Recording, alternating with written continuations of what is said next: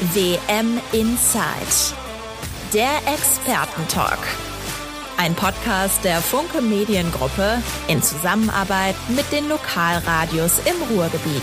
Hallo liebe Leute und äh, wir haben ja in der letzten Folge schon so ein bisschen spekuliert, haben nun was Handfestes tatsächlich auch. Nach dem erneuten Vorrunden aus bei einer WM bewegt sich was beim DFB. Oliver Bierhoff hat seinen Rücktritt angekündigt. Der DFB-Direktor geht freiwillig, so wird es öffentlich kommuniziert. Das ist ein Bruch beim Deutschen Fußballbund, den wir in der heutigen Folge WM in Zeit beleuchten wollen. Und davon abgesehen schauen wir natürlich auch wieder nach Katar. Die Achtelfinalspiele sind durch und die Paarungen fürs Viertelfinale stehen fest. Schauen wir uns natürlich nochmal genauer an, wer macht sich da zum absoluten Top-Favoriten. Eine Überraschung hat es ja noch gegeben. Wenn wir in Ruhe drüber reden heute, unter anderem mit unserem Katar-Reporter Marian Laske, Du äh, bist aus Doha zugeschaltet. Hallo Marian. Hi, hallo.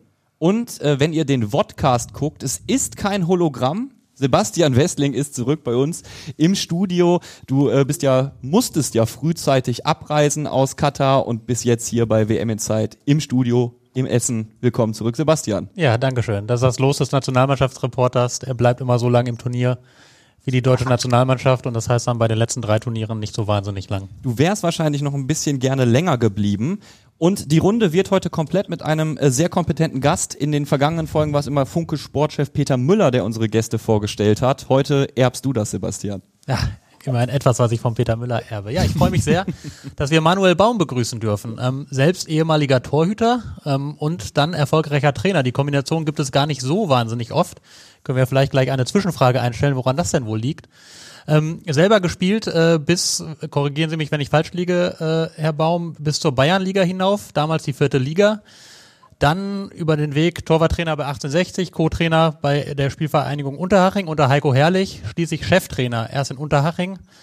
Dann Nachwuchsleistungszentrum geleitet beim FC Augsburg, die äh, U23 in der Regionalliga gehalten, erfolgreich.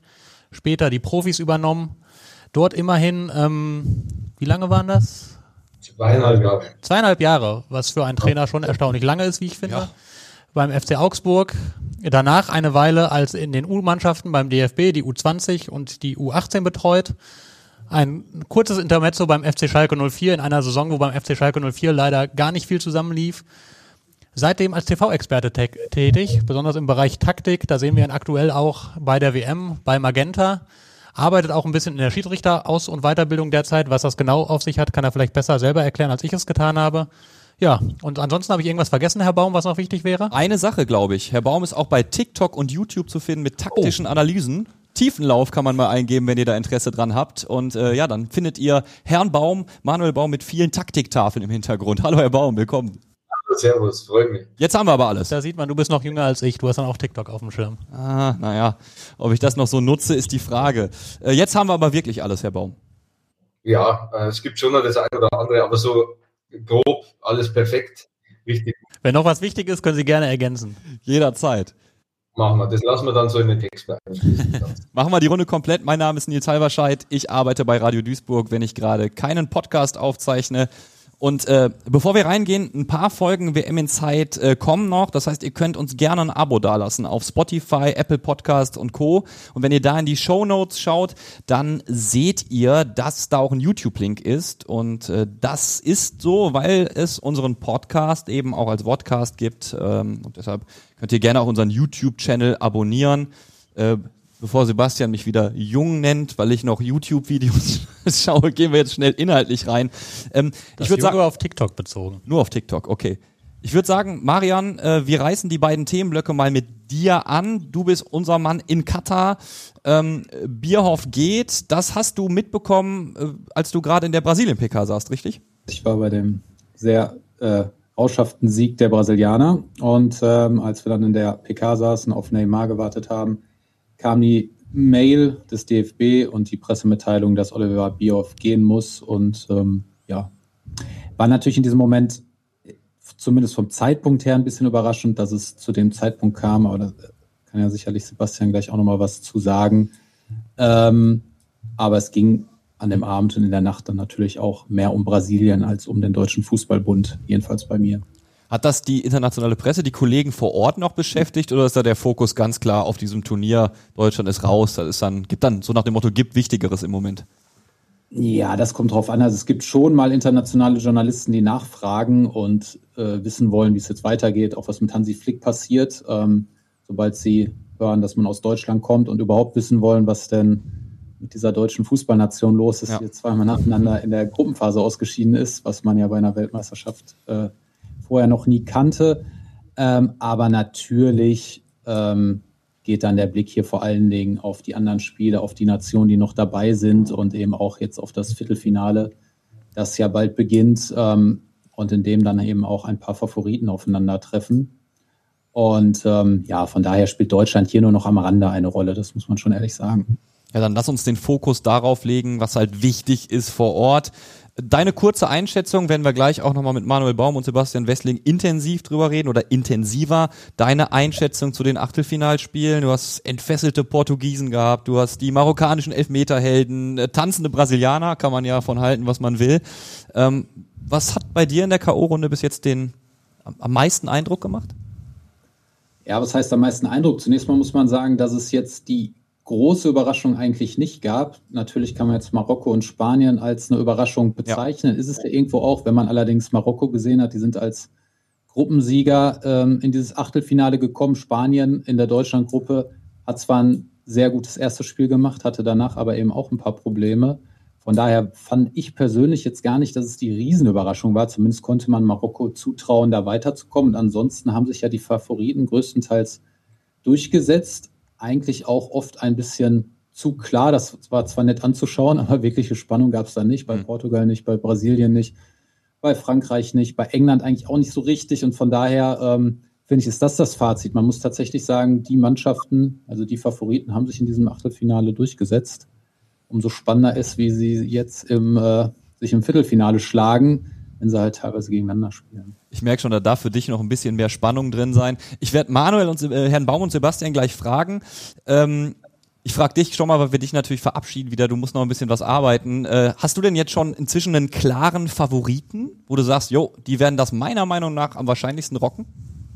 Äh, nee, ich finde, den gibt's nicht. Also natürlich, wenn man jetzt auf Brasilien guckt, auf den Kader und wie die spielen und wie sie trotzdem halt auch zumindest darauf achten wollen, äh, eine Balance zu haben, stabil zu stehen. Ob das dann immer gelingt, sei dahingestellt. Aber trotz allem, finde ich, macht Brasilien hier schon einen sehr starken Eindruck. Aber man hat halt auch noch ähm, Frankreich mit Kilian Mbappé, der derzeit in einer Form ist, dass er eigentlich nicht aufzuhalten ist. Und ähm, irgendwie wäre ja auch die Argentinien- und Messi-Geschichte eine besondere.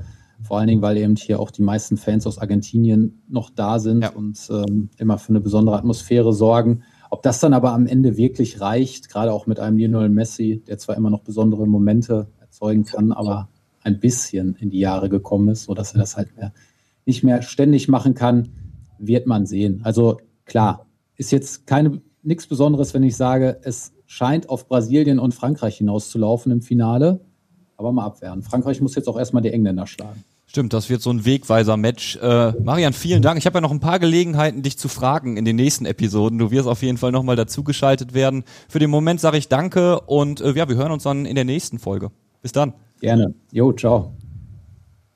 So, und ich würde sagen, wir können dann jetzt mal ein bisschen intensiver reingehen. Das waren beide Themenblöcke für heute. Herr Baum, Sebastian, ähm, lasst uns intensiv auf den DFB schauen. Und äh, ich mache das Thema mit den Worten von Hansi Flick auf.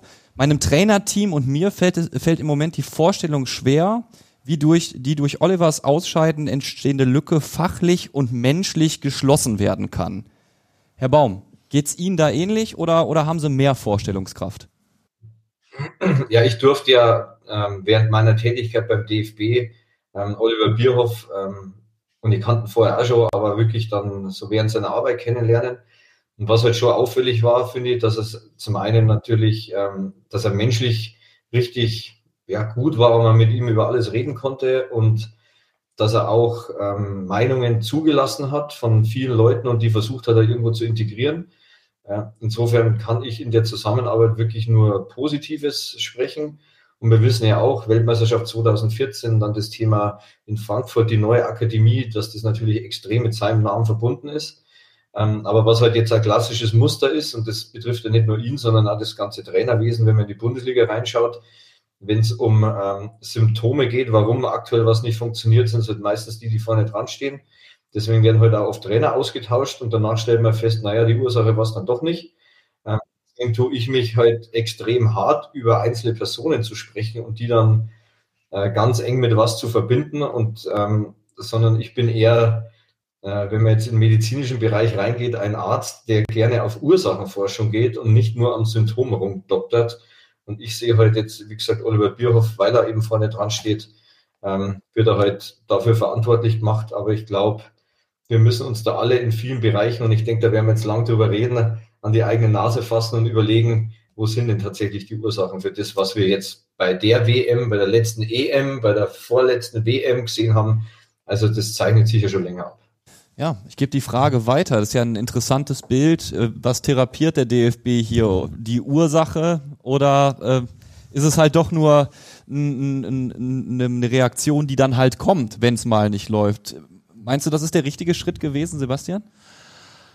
Oh, das, äh, das in einer kurzen Antwort zu beantworten ist schwierig. Du darfst ähm, heute wieder, du warst ja letzte Woche noch zugeschaltet aus Katar, heute darfst du wieder länger antworten. Ja, aber wir haben ja einen Gast, der sehr viel mehr Ahnung hat als ich, den will ich auch zu Wort kommen lassen. Der wird auch zu Wort kommen, ähm, keine Sorge. Ja, es ist natürlich, natürlich immer die spannende Frage, äh, doktort man jetzt am Symptom an der Ursache herum? Ähm, und ich tue mich da sehr schwer. Wir haben in den letzten Tagen extrem viele Diskussionen geführt unter den Journalisten, die die Nationalmannschaft begleiten, teilweise seit vielen, vielen Jahren. Und ähm, wir werden ja auf das Thema Ursachen, was, was Herr Baum angesprochen hat, glaube ich, noch, noch sehr viel detaillierter kommen. Und man muss Oliver Bierhoff zugutehalten, dass er sehr vieles von dem schon seit vielen, vielen Jahren anspricht. Von dem, was jetzt, ich, ich reiß mal ein paar Sachen an, eben die fehlenden Neuner, ähm, ein bisschen fehlende Härte in der Abwehr, ähm, fehlende, das Thema Straßenfußballer, da, darüber spricht Oliver Bierhoff schon tatsächlich sehr, sehr lange. Dann kann man natürlich die Frage stellen, wenn das alles schon so, so lange erkannt ist, ähm, warum reden wir dann zehn Jahre immer noch über die, zehn Jahre später immer noch über die gleichen Probleme? Ähm, ob man das mit dem Namen Oliver Bierhoff verknüpfen kann, da würde ich ein Fragezeichen hintersetzen. Dass, dass, äh, er ist ja nicht der, der allein Verantwortliche für die Nachwuchsausbildung in Deutschland. Das ist auf so viele Schultern verteilt. Deswegen wäre es unfair, ihn dafür verantwortlich zu machen. Am Ende ist es jetzt eben der klassische, klassische Mechanismus, der dann im Fußball ja. am Ende greift. Hier ist einer, der ist mit seinem Namen und seiner Funktion irgendwie verantwortlich. Es läuft nicht, also tauschen wir den mal aus. So, so ähnlich wie es Herr Baum gesagt hat. Klammer auf und dann bin ich auch wirklich fertig. Ähm, Oliver Bierhoff stand halt auch für vieles von dem, ähm, was was ähm, viele von außerhalb als störend empfunden haben rund um DFB-Nationalmannschaft. Das ist vieles von dem ist Geschmackssache, ob man jetzt über den Begriff die Mannschaft redet, über Marketingmaßnahmen, ja. über sowas.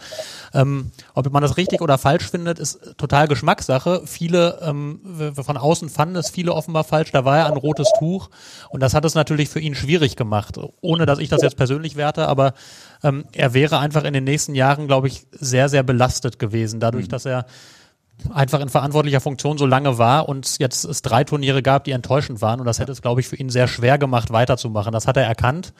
Ähm, auch nach einigen Gesprächen mit Leuten in der DFB-Führung hat er das erkannt und hat dann für sich eben entschieden, dass es vermutlich für ihn selbst das Beste ist, ähm, sie jetzt nicht damit weiter zu belasten und den Weg freizumachen für einen Neuanfang. Klammer zu. Klammer zu. Herr Baum, Sie haben gesagt, es ist für Sie persönlich schwierig, sowas Misserfolge an einzelnen Personen festzumachen. Dann muss es ja das System gewesen sein. Wo erkennen Sie im System Schwächen? Ähm, also zum einen, Sie haben ja vorher dankenswerterweise mal so einen Auszug aus meiner Vita dargestellt. War schon immer mein Anspruch, dass wenn ich über das System Fußball rede, dass ich halt irgendwo in jedem Bereich schon mal tätig sein durfte, um unterschiedlichste Perspektiven einnehmen zu können. Da fehlt jetzt noch die Lehrerperspektive an der DFB-Elite-Schule. Jetzt bin ich aktuell ja selber. Ja, gut. ähm, äh, und das andere, ich bin jetzt selber gerade ein kleinen Sohn, der sieben Jahre seit ähm, über einem Jahr auch als Trainer in der U8 tätig. Sprich, ich habe halt von Jugend bis Profi, bis Verband, bis Schule und so weiter alles mal ähm, äh, kennenlernen dürfen. Und die Botschaft ist ganz klar, worüber ich mich als Trainer auch immer oft geärgert habe, es sind halt einfach teilweise die Spieler, warum sie eine bestimmte Haltung an den Tag legen. Aber wenn man mal da in die Tiefe reingeht, dann ist es tatsächlich das System, die Bubble, ähm, die einfach die Ursache für, für vieles ist. Und wenn das System das Problem ist, dann kannst du teilweise ähm, mit den Leuten das gar nicht so angreifen, weil die einfach so sozialisiert werden. Und der Mensch ist nun mal das Produkt seiner Umwelt. Und wenn die Umwelt so auf eine bestimmte Art und Weise ist, dann kommt halt genau das raus, was wir halt jetzt sehen. Und da wäre ich wieder bei dem Thema Ursache und Symptom. Und die große Herausforderung ist für mich jetzt diese an der Ursache zu arbeiten und nicht an dem, was halt oben ankommt, weil ich mir wird da wirklich Angst und Bange, wenn ich in die Zukunft denke, weil ich, wenn wir da nichts ändern, werden wir in dem zweitklassigen Niveau, wo wir jetzt einfach gerade sind, bleiben. Und wir werden weiterhin eine Konjunktivmannschaft haben, wo jeder sagt, Riesenpotenzial, aber irgendwie passt die Leistung nicht. Ähm, und ich glaube, dass wir ganz offen und ehrlich und wirklich laut über diese Ursachen diskutieren müssen und über das System und da alle gemeinsam was machen, weil ähm, ihr habt das jetzt auch schon gerade angesprochen. Ähm, der Oliver Bierhoff hat ja erkannt, wo die Probleme liegen nur es wirken so viel Kräfte auf unseren Fußball ein. Das geht von den Landesverbänden über die Vereine, über die Spieler, über die Berater, über uns Trainer. Jeder hat eigene Motivlagen, eigene Interessen. Und man muss sich das mal so vorstellen, jetzt bist du als DFB so ein großes Schiff, ähm, das eigentlich in eine Richtung fahren will. Und es ziehen in alle Richtungen unterschiedliche Gruppen. Und irgendwie merkst du, du kommst nicht voran. Du bewegst dich keinen Meter. Und das ist genau das Thema, ähm, wie kriegen wir alle in eine Richtung ziehend, ähm, weil ja irgendwie ja doch die Gemeinsamkeit dann der Fußball ist, weil so werden wir uns, und das ist also eine These, vor allem im Nachwuchsbereich abschaffen in der Qualität. Wir werden extrem breiten sportorientiert arbeiten, aber Leistungsorientierung wird immer weniger und Leistung wird immer weniger wert bei uns. Und das ist natürlich eine verheerende Botschaft. Hat es da irgendwann einen Bruch gegeben? Also Sie sagen, in dieser Bubble wirken seit gewisser Zeit Kräfte gegeneinander, ziehen nicht mehr an einem Strang. War das ein schleichender Prozess oder warum kriegt man die Leute nicht mehr an einen Tisch, um dieses eine gemeinsame Ziel zu verfolgen? Ja, ich glaube schon, dass halt einfach das Thema Geld und Status und diese ganzen Sachen dazu führen, dass jeder natürlich von dem großen Kuchen was, was abhaben will. Und wenn man halt die Motivlage der einzelnen Leute anschaut, und das ist ja oft im Verein genau das Gleiche, wenn ich jetzt zum Verein gehe und mein Motiv eben wäre, dass ich sage, ich will jedes Wochenende vor der Kamera stehen und die Leute sollen mich erkennen und nicht sage, okay, mir steht, die Mannschaft ist das Wichtige, nicht ich, der Verein ist das Wichtige, das Wir muss über dem Ich stehen, dann gibt es halt schon ein Problem. Und das ist wirklich eine Verführung, eine Versuchung von dem Ganzen, dass man halt einfach einen ganz anderen Status bekommt, dass man ja, finanziell ganz anders aufgestellt wird und ähm, dass einfach das Ich über dem Wir steht. Und äh, das ist eine große Gefahr, dass man dem Ganzen unterliegt. Wir haben aber in Deutschland halt Beispiele, wo eben das ganz anders ist, wo es nicht um den ersten Parkplatz an der Geschäftsstelle geht, sondern gerade bei Union oder wenn ich nach Freiburg schaue, da merkt man eigentlich, wie man erfolgreich arbeiten kann. Ähm, aber du brauchst halt die Menschen, die eine, eine, eine gleiche Wertebasis haben und eben eine gleiche Motivlage haben und die dann nicht gegeneinander arbeiten und, und ja, das Ego in den Vordergrund stellen.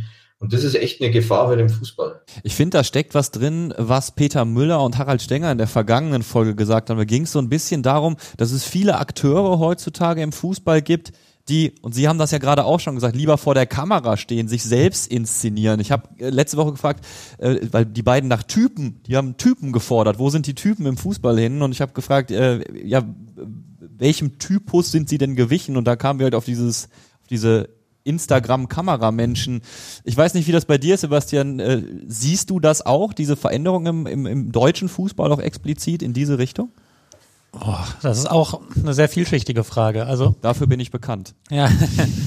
ähm, wir schreien ja immer gerne schnell nach Typen und wenn, genau. wenn, wenn wir dann Typen haben und die einmal irgendwo anecken, dann, dann schreien wir, was soll das? Also das ist, das ist, glaube ich, eine Entwicklung, die ist, ist äh, betrifft nur, nicht nur den Fußball, sondern die gesamte Gesellschaft. Wenn man jetzt explizit auf den Fußball guckt, dann finde ich, ähm, wenn man die Entwicklung anguckt seit, seit 2000, seit wir die Nachwuchsleistungszentren bekommen haben, die waren zu 99 Prozent ein Segen für den deutschen Fußball, für die Talententwicklung. Da sind unfassbar viele, unfassbar gut ausgebildete ähm, Fußballer bei rausgekommen. Ich finde aber immer persönlich, und das stelle ich gerne gleich zur Diskussion, dass man die Schraube an manchen Stellen überdreht hat. Dass man jetzt ähm, Spieler hat, die sind dann, wenn sie, seit sie 11, 12, 13 sind, sind sie in diesem System NLZ drin und da wird ihnen ganz viel abgenommen. Da wird, die, die bekommen jeden Tag gesagt, wann sie wo zu sein haben, was sie wann zu machen haben, wie sie sich zu verhalten haben, bekommen Nachhilfe für die Schule, was ja grundsätzlich alles gut ist, aber es gehört gar nicht mehr groß dazu, Widerstände zu überwinden. Also das, und ich finde, also man hat jetzt es gab mal eine Zeit, da hatte man beide Generationen nebeneinander, da hat man das ein bisschen so gemerkt. Jetzt hat man nur noch diese, da kommen natürlich Typen raus, die sind trotzdem irgendwie, die, also so, so ein Joshua Kimmich, in dem steckt das so tief drin, dass er so ehrgeizig ist, dass er Leader sein will und so weiter. Und äh, das kannst du gar nicht verhindern. Aber ich finde, bei vielen wird das so, so ein bisschen so weggeschliffen. Man lernt nicht mehr Widerstände zu überwinden im Leben, nicht neben dem Platz. Und ich finde, das ist meine These, und da habe ich auch mit diversen Trainern schon drüber gesprochen, dann kannst du das auch auf dem Platz nicht mehr so gut. Wenn du irgendwie immer dir immer alles abgenommen wird, alles gesagt wird, wann du wo zu sein hast, dann, und da finde ich, haben wir so ein bisschen überdreht. Also es wird, wird da an vielen Stellen ist vielleicht etwas neben dem Platz zu einfach gemacht und was dann dazu führt, dass du einfach Spieler hast, die selber nicht mehr, nicht mehr initiativ werden. Da würde ich gerne mal den NLZ-Experten, ja, Sie haben Erfahrung, Herr Trainer-Experten fragen, ob das, ob er das auch so sieht. Ja, ähm, ich, ich muss da ein bisschen ausholen, weil das eines meiner sagen wir mal, schon Steckenpferde ja ist, über dieses Thema gerade zu reden. Zum einen finde ich, haben wir eine extreme Werteverschiebung bei uns in der Gesellschaft. Und diese Werteverschiebung spiegelt sich auch ähm, im Fußball wieder. Äh, und das zahlt genau auf das ein, was, was, was Sie jetzt gerade gesagt haben. Ähm, gerade so Thema Widerstandsfähigkeit oder so Thema Leidenschaft ähm, ist natürlich extrem wichtig in der Persönlichkeitsentwicklung. Und wenn ich jetzt als Trainer mir eine Mannschaft von mir hernehmen würde und so ein Cluster drüber laufen lasse und sage, okay, in welche äh, Spielertypen teile ich sie ein, dann gibt es für mich vier Bereiche. Das eine ist der Führungsspieler, das zweite ist der Teamspieler, das dritte ist der Individualist und das vierte ist der Hoffnungsträger. Wenn man sich jetzt mal anhand von so einem Cluster eine Mannschaft hernehmen würde und sagt, okay, ich ordne mal die Spieler zu, dann wird man relativ schnell feststellen, dass in einem Bereich überdurchschnittlich viel sind. Das sind die Teamspieler. Äh, und die Teamspieler sind meistens die, die einfach zu führen sind, die genau das machen, was du als Trainer sagst, ähm, die nicht links und rechts rausgehen.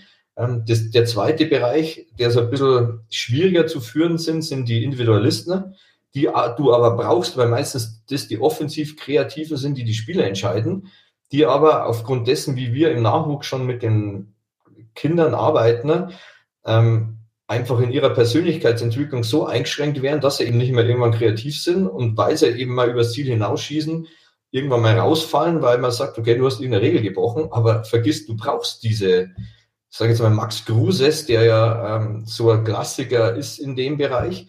Und dann kommt ein wichtiger Bereich der Führungsspieler. Und gerade ein Führungsspieler zeichnet sich extrem dadurch aus, dass er mit Sicherheit in seiner Vita Situationen erlebt hat, die einfach negativ waren.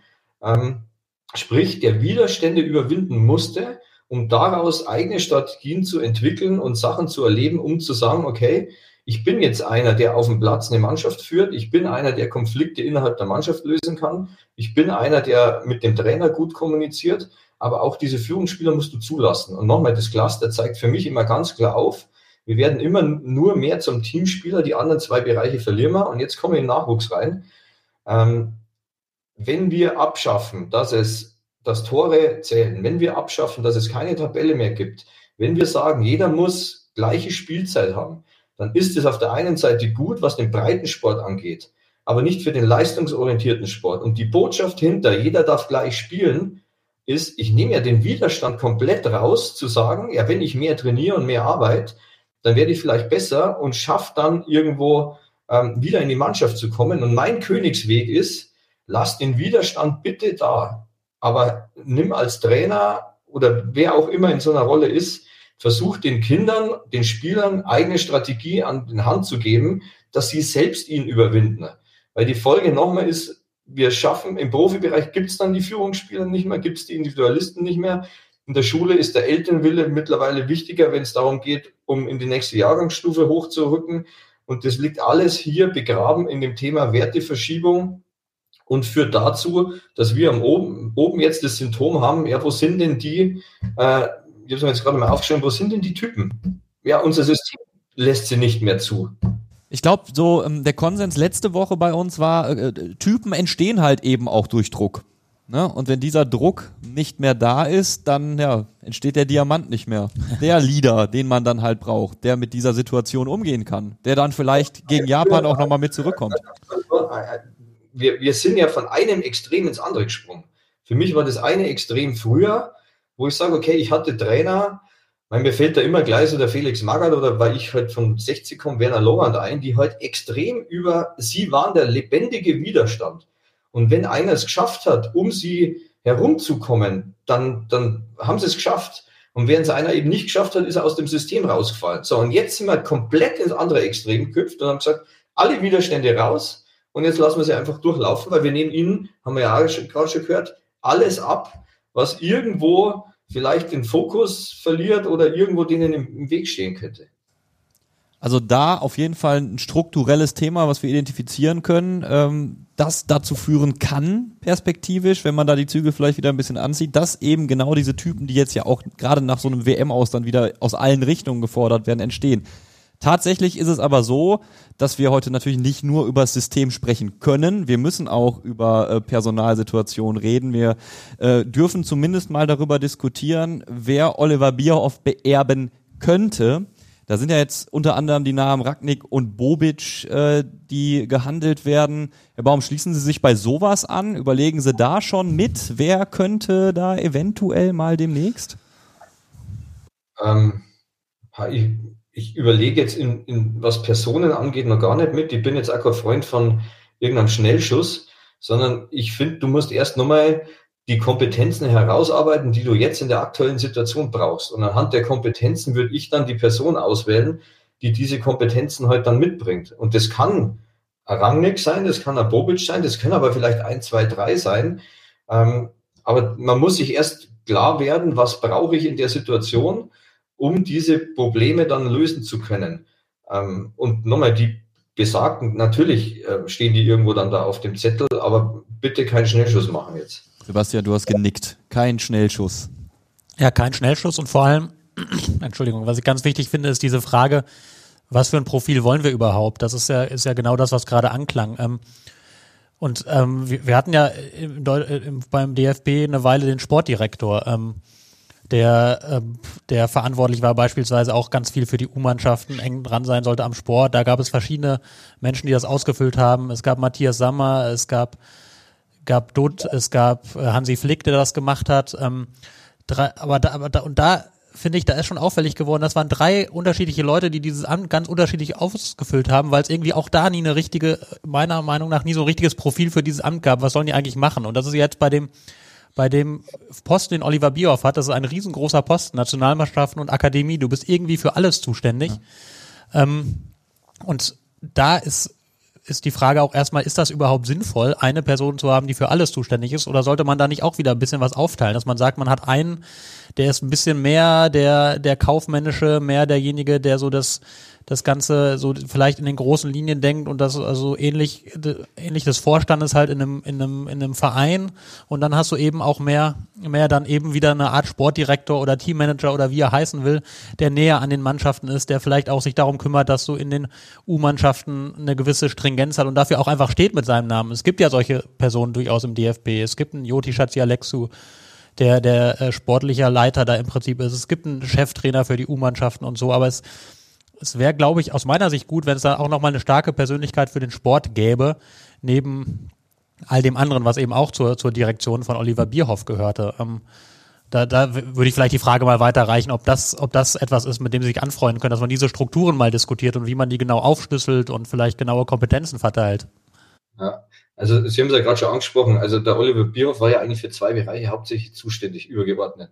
Einmal die Akademie und einmal für den, den sportlichen Bereich. Und wir haben für jeden dieser beiden Bereiche gibt's ja zwei äh, Verantwortliche. Für die Akademie ist es der Tobi Haupt, der dafür zuständig ist, und der Jotius Schatzi Alexo eben für den sportlichen Bereich.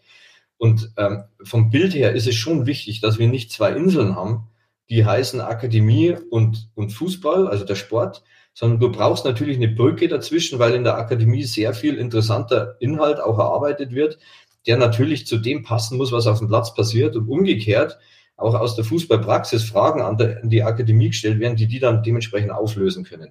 Insofern so dieses übergeordnete, äh, ähm, inselverbindende Glied, das der Oliver Bierhoff da eingenommen hat. Das finde ich wichtig. Nur brauchst du halt schon in den einzelnen Strängen einen Kopf. Und nochmal, sie haben den Kopf. Nur was mir halt selber in meiner aktiven Zeit dann aufgefallen ist, ähm, man war sehr bemüht darum, alle äh, Gruppen, die ja an den DFB äh, angegliedert sind, also ich sage jetzt mal Verbände und Vereine, und wenn jetzt das Thema ähm, äh, Projekt Zukunft zum Beispiel hernimmt, das ja sowohl aus dem Sportstrang als auch aus dem Akademiestrang entstanden ist, und ich jetzt selber gemerkt habe, wie bemüht der DFB war, jeden abzuholen und jede Meinung einzuholen. Und ich glaube, wir wissen ja alle, dass irgendwann mal zu viel Köche den Brei verderben, dann wäre schon auch ähm, jetzt eine Situation da, und das habe ich als Trainer auch immer so gehandhabt, nicht so viel Kompromisse machen, sondern einfach mal sagen, okay, wir entscheiden uns jetzt für eine Linie und die ziehen wir halt dann gnadenlos durch. Dass es ein paar ja, Leute aus der Praxis von den Vereinen gibt, okay, aber nicht jede Meinung einholen und jedes Ding, sondern wir müssen auch einfach mal Entscheidungen knallhart durchziehen. Ich kann als Trainer beim 30-Mann-Kader auch nicht alle 30 spielen lassen. Das sind nur elf, sieben auf der Bank und die restlichen können heute nicht spielen. Und wir tendieren halt auch, das ist wieder ein gesellschaftliches Problem, immer dazu, im Außen allen alles recht machen zu wollen.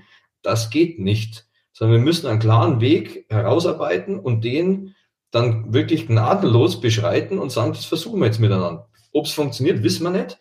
Aber wenn ich 100 Wege irgendwo gleichzeitig einschlagen will, dann werde ich nie da zu dem Ziel hinkommen, sondern ich verlaufe mich auf dem Weg. Ja, die Debatte endet mal, niemals, ne? Genau, da würde ich gerne, gerne einmal, einmal auch nochmal nachfragen, weil das ist ja, glaube ich, auch ein Unterschied, den wir zu Frankreich oder England haben. Also in Frankreich ist ja alles sehr, sehr zentralistisch. Da gibt's die Sportschule in Clairefontaine.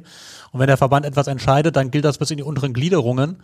Und in Deutschland haben wir nun mal die 23 Landesverbände und, und haben, haben alle möglichen Teilgliederungen des DFB, die relativ relativ frei von Steuerung von oben agieren können. Also ist das einfach im deutschen System ungleich schwerer, solche Dinge umzusetzen, weil dann eben jeder Landesverband seinen eigenen Stützpunkt hat und seinen eigenen Brei köchelt, wie Sie es gesagt haben? Ist definitiv so.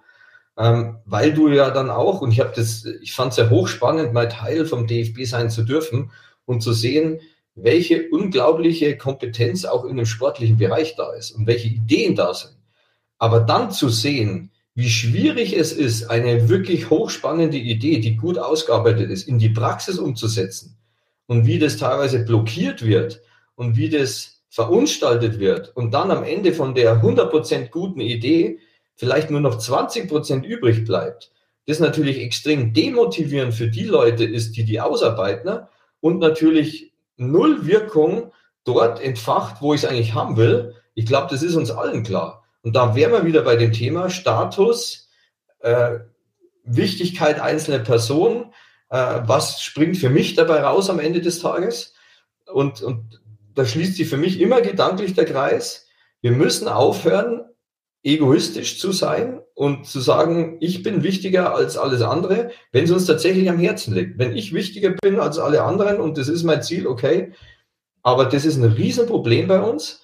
Ähm, das tatsächlich da ist. Natürlich ist es gut, wenn man Föderalismus hat und jeder ähm, irgendwo in, in seinem Bereich, in seinem Landesverband, weil halt ein anderer Bedarf da ist, irgendwo was anzupassen. Das muss auch sein.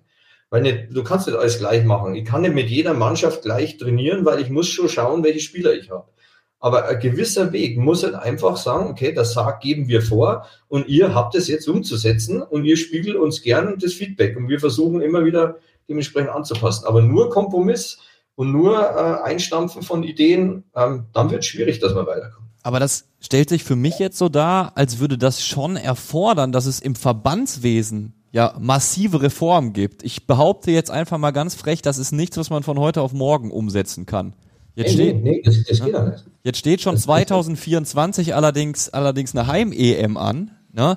Und äh, ich glaube, viele Fußballfans in Deutschland und letztendlich auch die Presseleute wünschen sich ja schon, dass es vielleicht mal wieder so eine Art Sommermärchen 2.0 nochmal so den, zumindest einen Lichtblick bei der deutschen Nationalmannschaft gibt. Seht ihr Punkte, wo ihr sagt, na gut, da geht's dann vielleicht in zwei Jahren schon in eine richtige Richtung? Also was wenn wir jetzt diesen Zeitraum zwei Jahre als kurzfristig betrachten. Anderthalb was, sogar nur. Anderthalb, Entschuldigung, Sebastian. Was kann man kurzfristig eurer Meinung nach, nach jetzt schon anstoßen? Was kann helfen? Weil die umfassende Reform durchzusetzen, DFB erneuern, Verbandsstruktur erneuern, das wird, und da sind wir uns einig, Zeit in Anspruch nehmen. Aber du musst, du musst einen Spagat hinkriegen. Das ist wie im Verein das Gleiche.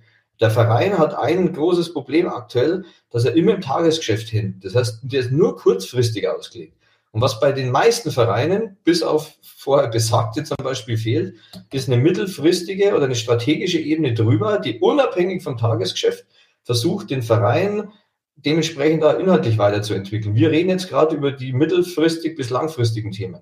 Aber was wir schon brauchen jetzt, ist auch die Möglichkeit, und das geht schon, auch kurzfristig, einen Impact zu erreichen bei der Nationalmannschaft, dass einfach die Leistung beim nächsten Turnier größer wird.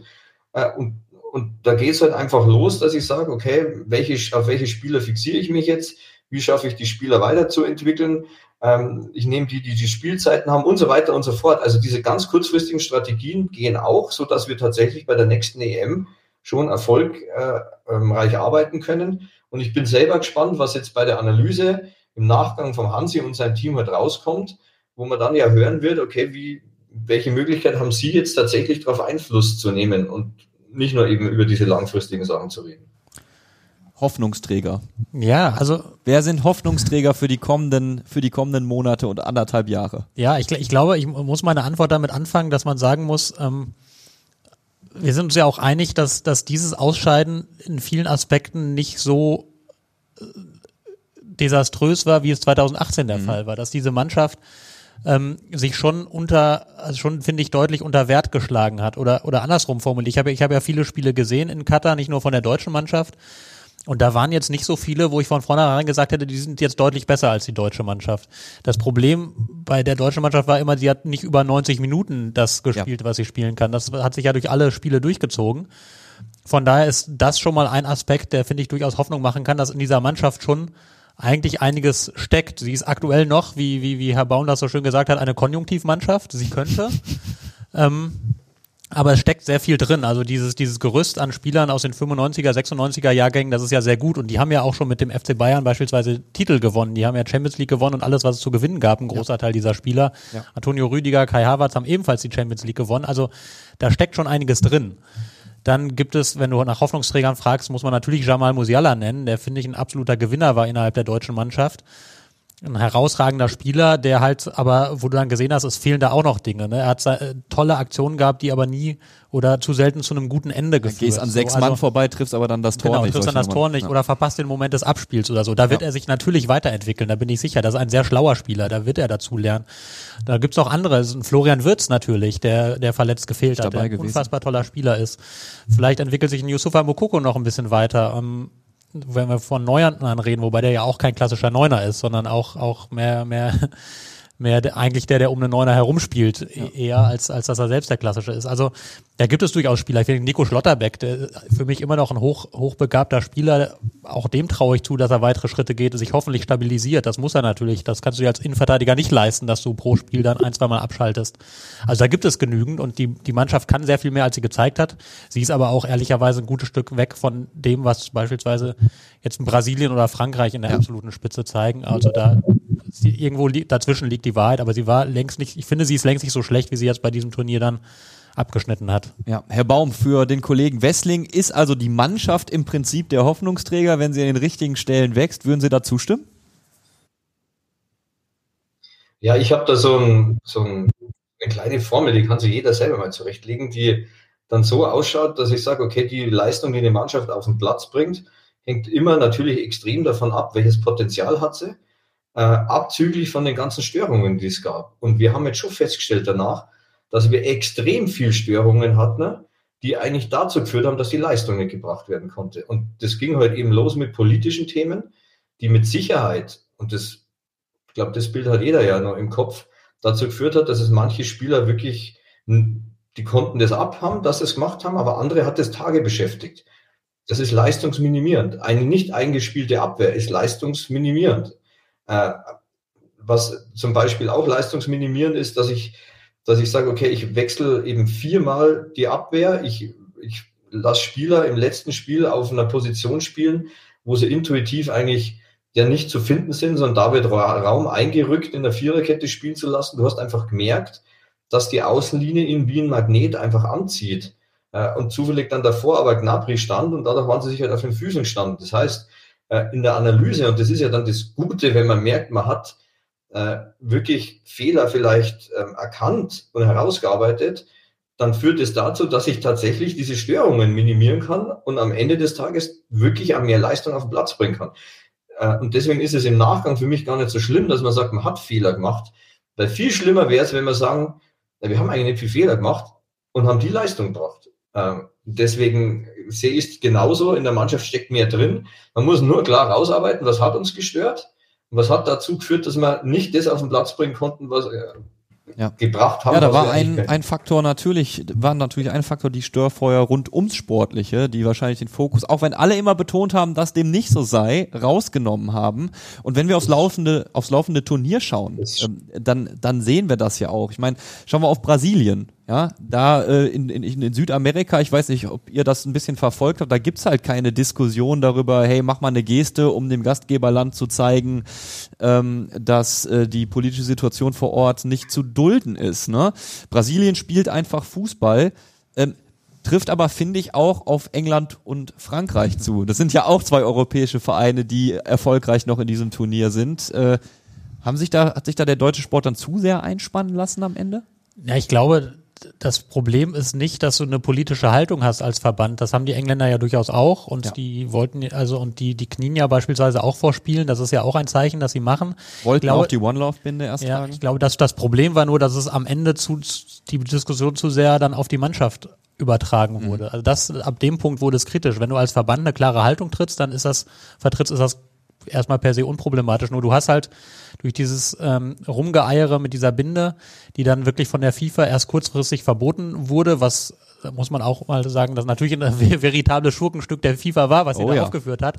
Ähm, aber dadurch, dass, dass der, der DFB damit einfach unglückselig umgegangen ist, hattest du dann die Situation, dass einen Abend vorher die Spieler auf einmal diskutieren setzen wir jetzt ein Zeichen, ja oder nein? Was für ein Zeichen setzen wir? Dann gab es die, die sind dafür, dann gab es die, die sind dagegen.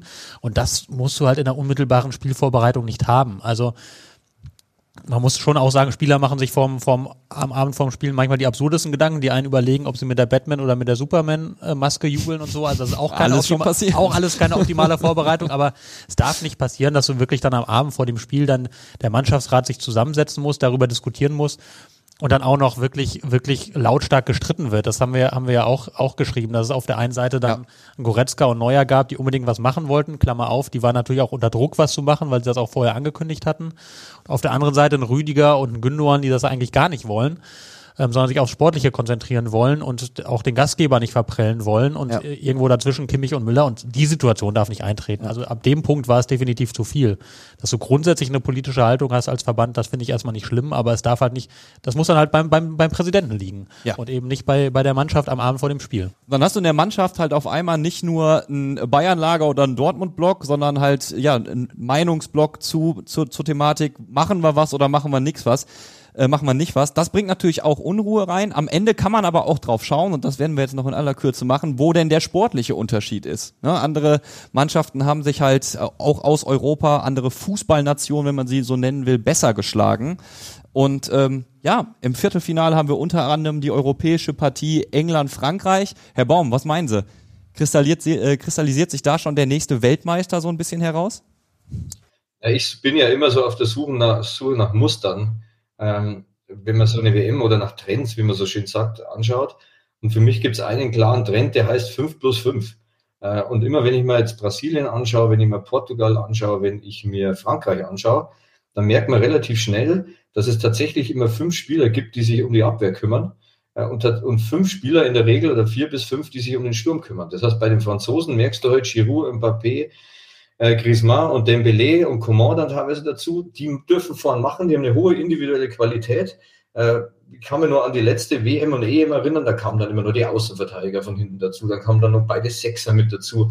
Äh, Brasilien genau das gleiche. Äh, Vinicius, Richarlison, äh, ähm, Neymar ähm, und so weiter. Und bei Portugal haben wir gestern auch wieder das gleiche gesehen. Also es kristallisiert sich so dieses, diese Zweierblock raus, gerade mal, wo vielleicht ein Achter mitgeht, aber halt sonst nicht. Ähm, das hat man bei uns schon gesehen. Wir waren halt oft dann anfällig im Kontern, weil dann halt Raum noch mit ist und dann noch Kimmich mit und der noch mit und da noch mit. Ähm, das ja, sieht man halt jetzt bei, bei der WM, dass es eben nicht der Fall ist. Deswegen glaube ich, dass dieses Muster dazu führt, dass die Mannschaften, die so spielen, am Ende ganz vorne dabei sind. Und das sind halt dann per Zufall oder auch nicht die Franzosen, die meiner Meinung nach da stabiler sind wie die Engländer. Und was bei allen drei auch auffällig ist, die sind in allen Spielphasen, die es halt so gibt, richtig äh, seniorig und äh, haben eine ja, selbstbewusste Haltung. Die Brasilianer, wenn mal zehn Minuten verteidigen müssen, dann können die das. Die Franzosen, wenn sie mal zehn Minuten hinten drin stehen, dann können sie es. Die werden nicht unruhig, die können aber wieder vorne drauflaufen. Äh, und das sind so Eigenschaften, die gerade die großen Mannschaften mitbringen, sprich alle Spielphasen gut und unfassbar hohe individuelle Qualität vorne. Und warum sind die Spanier auch mit rausgegangen? Die haben ein ähnliches Problem wie wir, die haben keinen Neuner. Also Morata kam zwar rein irgendwann, aber so klassisch und Spanien spielt immer den gleichen Stiefel äh, mit ihrem vier und dann eins und zwei und dann drei vorn. Ähm, also das war nicht ganz so zufällig und ich prognostiziere jetzt mal Richtung Marokko gegen Portugal wird es wahrscheinlich eine deutliche Geschichte für Portugal werden, wobei jetzt ja wahrscheinlich jeder damit rechnet, dass es nicht der Fall ist, aber ähm, ja, das ist mal so meine Wahrnehmung gerade, was die WM äh, angeht. Ist das ein bisschen auch daraus resultierend einfach, man hatte ja extremst wenig Vorbereitung, dass natürlich dadurch dann die, die individuell starken Mannschaften oder die vorne individuell so starken einfach einen Vorteil, einen größeren Vorteil haben, als sie sonst vielleicht haben, weil kein anderer man konnte sich nicht wahnsinnig lange einspielen. Die Spanier konnten jetzt ihren Ballbesitzfußball nicht so perfektionieren beispielsweise. Also spielt das eine. Rolle bei, der, bei diesem Turnier? Total, absolut. Und all die kleinen Mannschaften, die ja oft von neuen gemeinschaftlichen Ideen leben, die konnten ja nichts einstudieren. Und, das, und ich war, ich bin und war extrem enttäuscht, was Inhalte taktischer Natur angeht bei der WM. Und es ist ja nicht nur so, dass es die eine Woche vor der WM ist, sondern wenn ich mir jetzt die Spieler anschaue, was die für eine Taktung vor der WM hatten, Samstagspiel, Mittwochspiel, Samstagspiel, Dienstagspiel, Sonntagsspiel und so weiter, die konnten ja nicht mehr trainieren. Die waren nur noch Spiel regenerieren, Spiel regenerieren, Spiel regenerieren. Das heißt, alles, was so inhaltlich im Training du dir eigentlich ja mit der Mannschaft erarbeitest äh, und auch noch mit der WM-Mannschaft, also mit der Nationalmannschaft, das ging ja alles nicht. Insofern war für mich dann von Haus aus klar die Konklusion, dass man sagt, wahrscheinlich wird die individuelle Qualität der Mannschaften die WM am Schluss entscheiden. Und der, der individuell am besten ist, wird die WM gewinnen. Das sieht man in dieser laufenden K.O.-Runde, finde ich, ganz deutlich. Und wir werden sehen, ob sich dieser Trend in den Viertelfinalspielen fortsetzt. Wir sind natürlich Ende der Woche wieder mit einer Folge WM in Zeit am Start. Am Sonntag kommt die nächste Folge raus. Wir packen es dann allerdings für heute und ich darf mich bei Manuel Baum bedanken. Vielen Dank für die taktischen Einschätzungen, für die Gedanken zur Struktur oder zur Umstrukturierung des DFB. Danke, dass Sie heute dabei waren, Herr Baum. Ja, sehr gerne. Hat Spaß gemacht.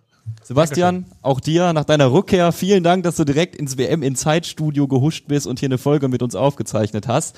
Liebe Zuhörer, zu Hörerinnen, Zuschauer und Zuschauerinnen, so habe ich sie alle im Boot. WM in Zeit gibt's als Podcast und als Video und ähm, abonniert uns gerne sowohl auf YouTube als auch beim Podcast-Anbieter eures Vertrauens. Äh, Kritik gerne via WhatsApp, die Nummer findet ihr in den Show Notes und ja, wir hören uns dann Ende der Woche bereits wieder. Bis dahin, liebe Leute. Ciao. WM Inside, der Expertentalk. Jetzt kostenlos folgen auf Spotify, Apple Podcasts, Google Podcasts oder in eurer liebsten Podcast-App.